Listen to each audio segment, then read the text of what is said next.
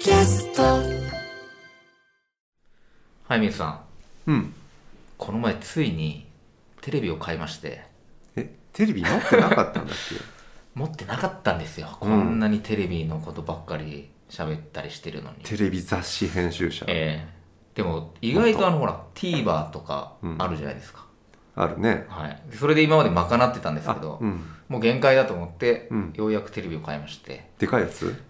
えーっとねそうでもない。あれ30いくつだろう？40いってないぐらいです、ああまあちょっと今となってはちょっとこじんまりぐらいうん。な、え早見さんもっとでかいですか？うちちっちゃいさもうね14年前に買った32インチ、まあ部屋も小さいからねあんまでかいなんか人のうちのリビングに行ったりするとそうこれよりも二回り三回り大きかったり、うん。今時どんどんテレビでかくなってる気はあするね。のさ、テレビがでかいと、まあ、もちろんそのなんていうのかな没入感としてはあるじゃないですか、うん。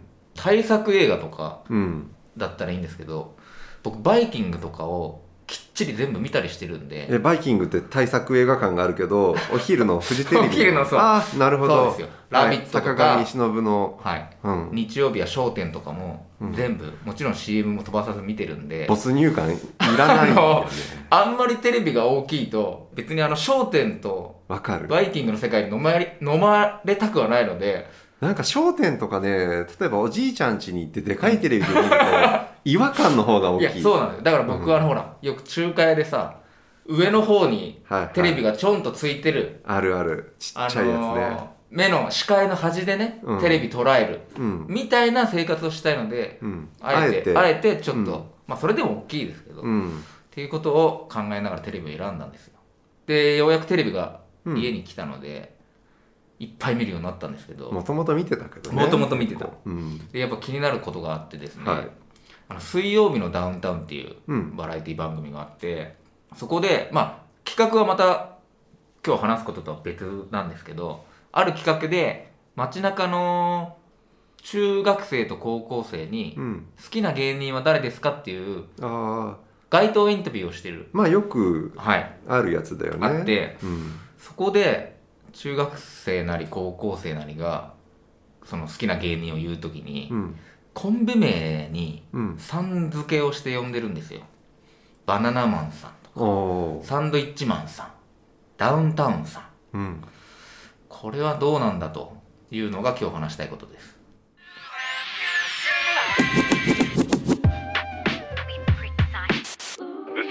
すべてのニュースは賞味期限切れで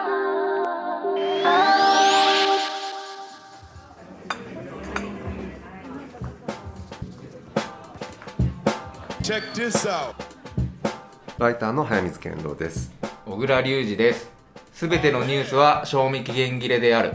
2人のライター編集者が社会的な事件からテレビやネットの話題、ねメディアにまつわるいろいろな出来事を語り合うポッドキャスト番組です。はい街頭インタビューのさん付け問題。ちなみにこのランキングで誰が1位だったとかみたいなことはあこれはまた複雑どうでもいいの。なのでこれはあのまあ水曜日のダウンタウン好きな芸人ランキングとかで調べてくるとまたそれはそれであの凝った企画なので、うん。ちょっと企画を説明すると大変なんですけさん付けどさん付けですよ。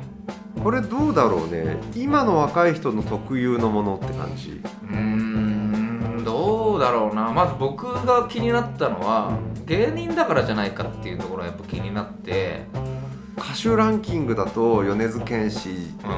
うん、宇多田ヒカルさんっていうかなとかさ。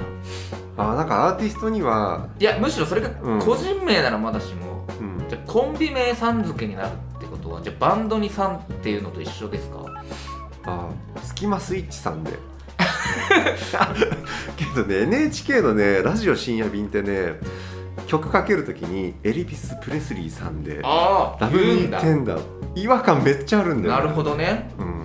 いや僕がだから思ったのはとうとうその芸人という存在がうん。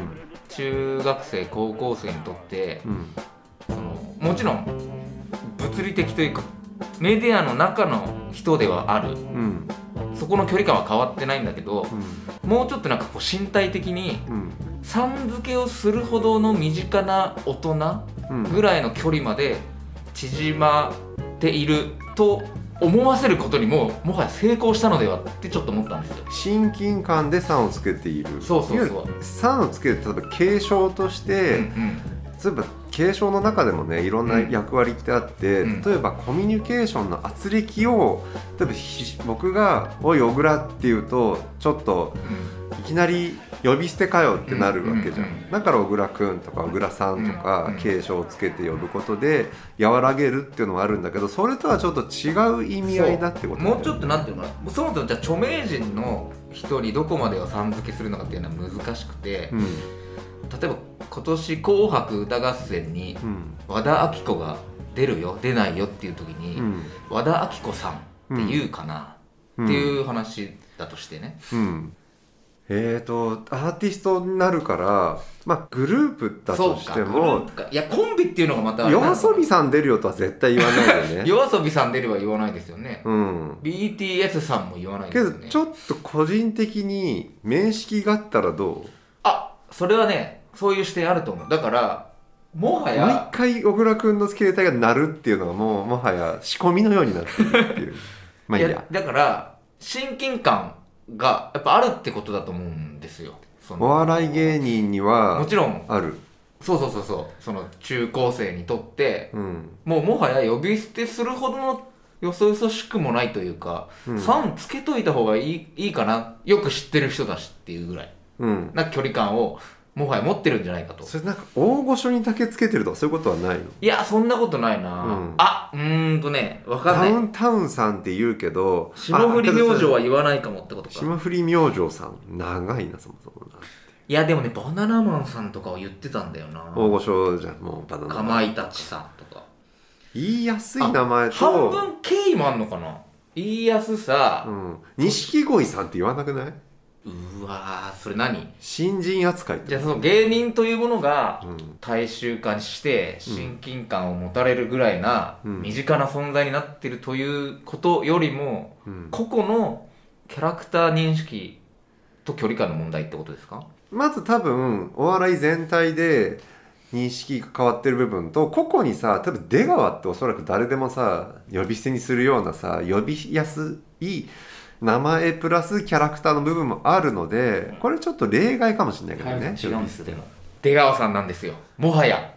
それはもう自分の冠番組をゴールデンで持ってる人になってしまったので、かつての出川哲朗みたいなことではもうない。出川さん。多分さ芸人の中でのコミュニケーションってものすごく上下関係ってあって、例えば番組始まる前に控室に挨拶に行くじゃないですか「出川さん新人の誰々です」みたいな、新人じゃなくても行くじゃんあれは。あれのいわゆる上下関係みたいなものがさあることってお笑い芸人の中では外にも結構見せていくものなので、みんなインストールされているというかはあ。その中の一員であることを今日はダウンタウンさんとご一緒するんでみたいなノリで、なうん。ああ好きな芸人ダウンタウンさんですかねってなってなるほる可能性どなるほどなるほほどもうもはやそういう自分もうん。業界みたいなテレビの中のうん、そのサークルの中にいるようなーサークルに。錯覚をもうもはや覚えててパッと聞かれた時につい「さん」をつけてしまうなんか小倉君が分析していたお笑いの人たちがコミュニケーション能力で非常に近しい存在だと思わせることに成功しているっいうっててたん今の話と多分結構近いところもあって、うんうんうん自分たちの業界の中にいるように錯覚させるぐらいのうんうん。近寄り方ををしてきてるってことじゃないなるほどなるほど、そしてそういう立ち振る舞いがもう世間のコミュニケーションになんか当たり前にもうみんなさ例えば会社名に「さん」つけるとかさいやそれなんですよ。うん、うん。まあ電通さんとかっていう時ちょっといじってるところがあるかもしいれないやそれこそさ番組名とかにさうん「さん」つけるじゃないですか今度さテレビ朝日さんのうん「ミュージックステーション」さんに出させていただきますって。2個ついたね今ね。2個つくんですよ。うん、まず TBS って会社につき番組に番組さんがつくそいやれは曲の名前にはまあつく番組名結構つくよ。この前『アメトーーク』さん出させていただきました。言うね。だけどね情熱大、じゃ情熱大陸も言うな。情熱大陸さんの密着ですね。みたいな番組名にさ言う気がするね。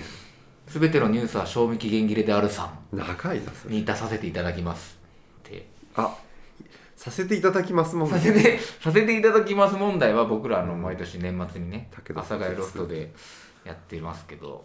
いえやさん付け何なんでしょうね番組名コンビ名にまで。先輩後輩部活コミュニティ的なものがベースにある可能性ない、うーんそれおっすおっす。何々さんのおっすっていう。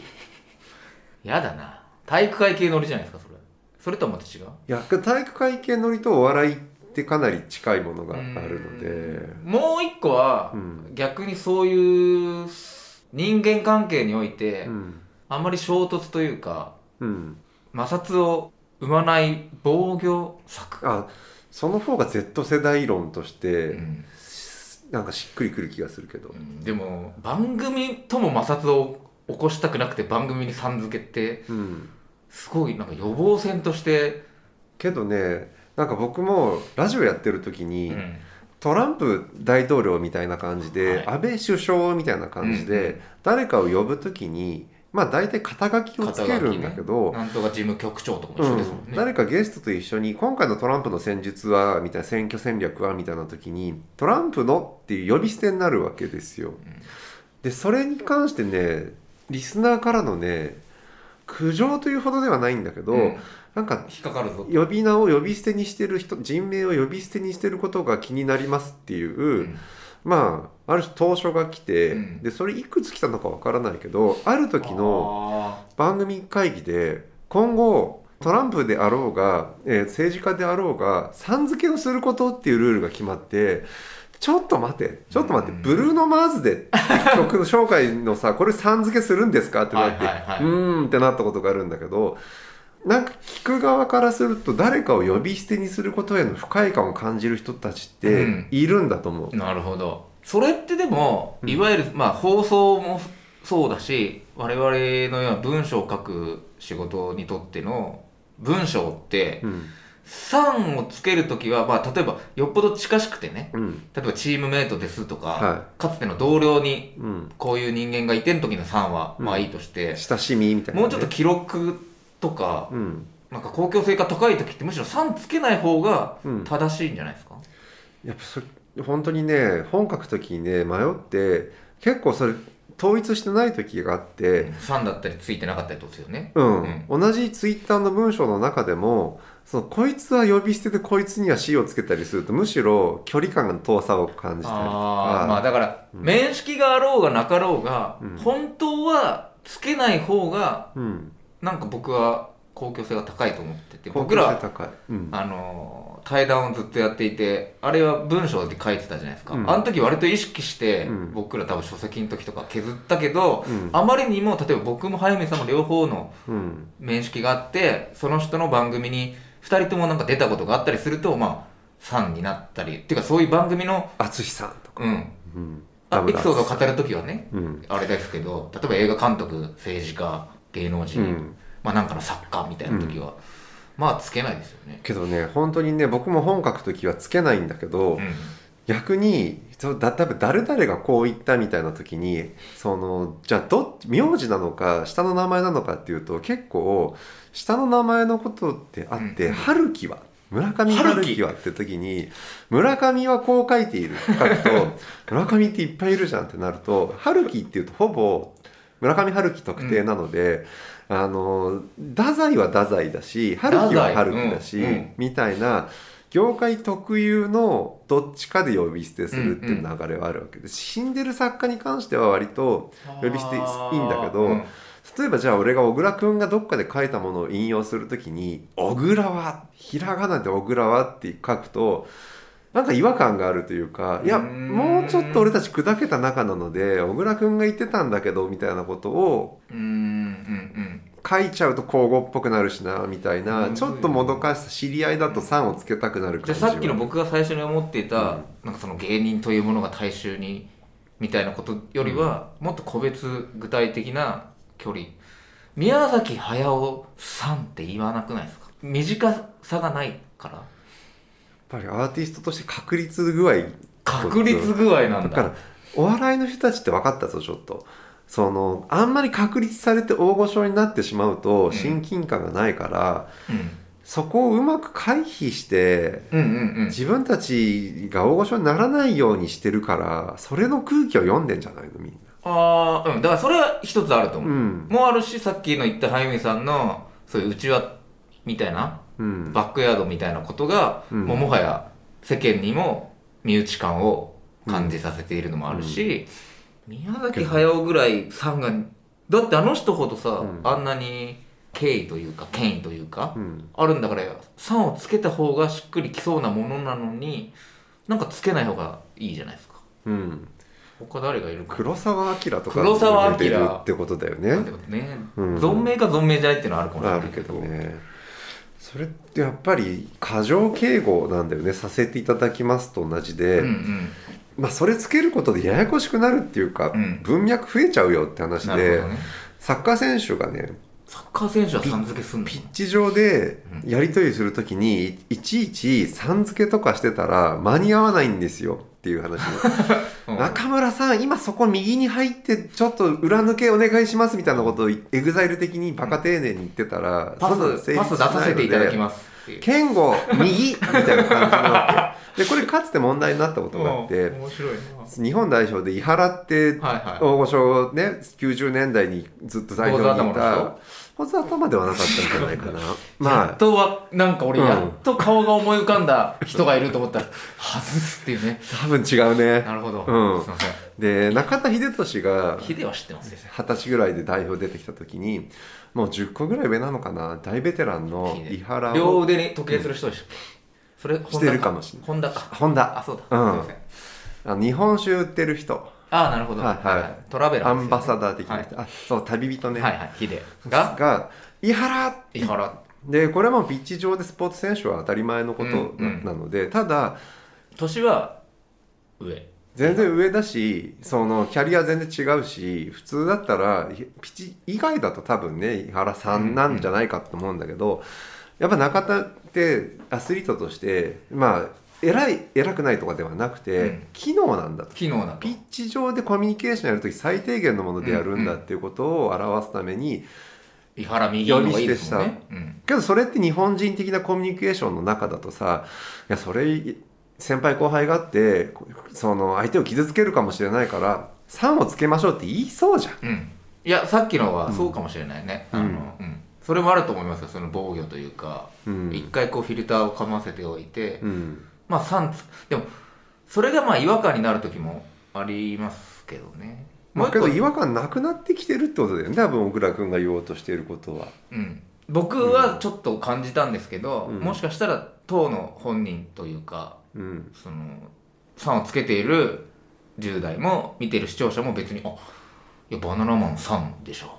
オードリーさんでしょ」ってそっちの方がむしろ馴染む感じでうん。こっちが呼び捨てで「明石家さんま」とか言ってたらなんか失礼だなって逆にも思われるかもしれない。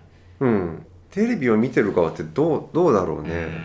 うん。でも一個のその「いやお前知り合いじゃないだろ」っていうツッコミもあるにはあると思うんですけどね。うん。これってあのマーケティング的にうん。そういう、なんていうのかな。かつてカリスマ店員っていう言葉があったじゃないですか、はい今もはあるのか。い、109にいはい。るカリスマ人たちですよね。ギャル服とかはいはい。ああいう、まあ、カリスマっていう言葉がそうですけど、うん。短さを感じさせる方がマーケティングとして効くのかカリスマという手が届かない感を醸し出した方が効くのかっていうのはどうなんですかね。身近な、うん。カリスマ店員っていうのはむしろそういうだ本来カリスマって降りてきちゃいけない人たちだから接客とかする人たちの真逆なわけすごい語義矛盾なんですよね、うんカリスマ店員って。カリスマ美容師もそうだし。うんうん。なん。か本来はコ本来は、ミュニケーター現場でうん。カリスマが店でうん。レジ打たないもんね、レジ打たないよね。在庫整理とかしないよね、なんだけど、うん。それが降りてきてるところが肝ですか多分なんかそういうものって例えばインフルエンサーとかもそうなわけじゃん？そのかつてであればタレントとか、うんうん。えーまあ、有名人うん。がテレビの広告で出てなんか物を宣伝したうん。ら売れる、ただそれが売れなくなったからもっと影響力があるっていうか、まあ、共感されていてフォロワー数が多い人たちになんかいろいろ物を売らせた方が、彼ら身近な感じがするので物が売れるんですよっていうのがインフルエンサーマーケティングなわけじゃん。でそういうおそらくすごい上からとか、えーカリスマとかそういう人たちよりも身近なっていうような時代にはなってきている。なってきている。うん、そこに芸人を組み込んでるんじゃないかっていうのがまあ一個僕でしたけど。カリスマ芸人が、カリスマ芸人よりも身近芸人の方がうん。いい、でもまだミュージシャンとかうん。俳優の方がなんかあんまり3をつけないというか、もうちょっとうーんなるほど。なんていうのかな。うん。身近ではなくうん。そうそう公共物として、はい、高級ブランドがさ、うん、そのブランディングやるときにやっちゃいけないのが降りてくるって絶対ダメなんだよね。例えばグッチとかが。降りてくるね。そういやちょっと今回のあのじゃあこういうキャンペーンやりますって言った時にじゃあちょっと庶民の目線でっていうのは絶対やっちゃいけなくて。グッチって、うん。グッチさんとか言われたりするんですか？ルイ・ヴィトンさん。コーチさん。今日はコーチさんのコート着させていただいてとかそれ EXILEでも言わない気がするけどね。今日はグッチさんのアクセサリーをつけさせていただいて、いや確かそうだよ。あ芸人が自分をさん付け別に強要するわけじゃないけど、うんうん。したくなっちゃうような降りてき方とグッチや、まあ、高級ブランドバレンシアガには3をつけさせない孤高さみたいなものをうまくみんな作り上げてるっいやてこと？だからそのバランスがすごくうまくいってるのがやっぱカリスマ店員と、うん。あと読者モデルとかもそのなんていうの？読者とモデルがうん。一個の言葉で共存するってもうすごいことじゃないですか。その、うん。読者なのにモデル。確かに、カリスマなのに店員。うん、これは両方そのなんていうの？孤高のうん。憧れを駆動させる方面と、うん。店員であり読者っていう自分たちと地続きだっうん。ていうのが一色たになったってことですよ。うん。カリスマも店員も。だからお笑いをそのいわゆる彼らもクリエイターなわけじゃん。ただお笑いクリエイターとか言って急にさ なんかでお笑い芸人ってちょっと降りてくる感じの故障を彼らは多分、うん。自分たちで選んでることで降りてきてるってことだよね。うんそれは浅ましいんじゃない？むしろ浅ましいというかお笑いクリエイターの方ですよねって今後俺たちはむしろ尊敬していくことで彼らのやりにくさだからどんどんハードルを彼らはグッチとかになるってことですよねここに行くってことは。した方が面白いんじゃない？いやでもそれはそのまあ浅ましいというか、まあ、吉本興業の企業努力の賜物と言ってもいいと思いますけどね僕は。吉本興業ってさやっぱあそこもだけど何？いろいろあるじゃん吉本クリエイティブ。そうクリエイティブエージェンシうん。ーでもそれ統合したんですよ確か。全部興業に。だからそのクリエイティブ感をちょっと出すことに一時期寄ったんだけど。そっちはだからさっきの孤高方面というか、うん。私たちは一クリエイターで芸人もクリエイターであるみたいな方に寄ったんだけど、いやもっとあのー前時代的なねうん、うんあの芸人というものは大衆の中にいるんだみたいな方に多分戻ったんじゃないかなと思いますけどね。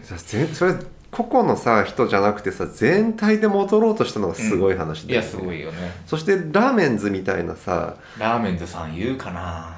言わない気がするないややっぱクリエイターとかアーティストの方向に行ってどちらかというと自分たちは演劇なんじゃないかっていうような、うんうん。居場所に困ってる感じがすごいラーメンズとかだとあるあるじゃんだから、彼らは多分そこで躊躇があったんだと思うんだよね。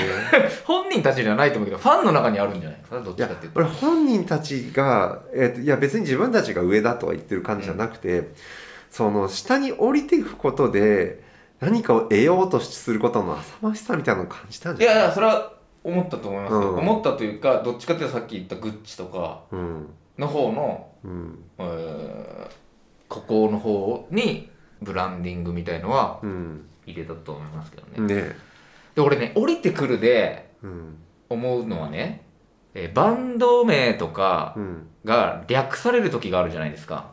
ドリームズカムトゥルーがドリカム。ドリカムとかミスチールとか。ミスチル、うん。ジュディマリーのジュディマリ、うん。例えが全部90年代で恐縮ですね。いや90年代は長かったんだけど。でね。今今のグループとかで略すのってセカオワブルエン？セカオワブルエン？セカオワサカナクさかなクは言わないけど。でねうん。本人たちが略称を使ってほしくないんですよ。ドリカムですとか。うん。ドリームズカムトゥルーですって言ってほしいし。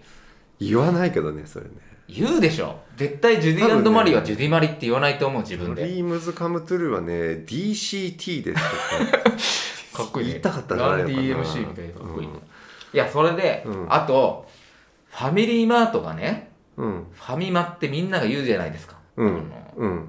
なんだっけファミリーマート本体がうん。ファミマって言ってほしくないんです。なんかファミマって今本体でファミマ展開してるよね。そはいはいはうでファミマっていやいやなんでみんなが、いうん。みんなに言われてる言葉を本体が名乗るんだと。うん。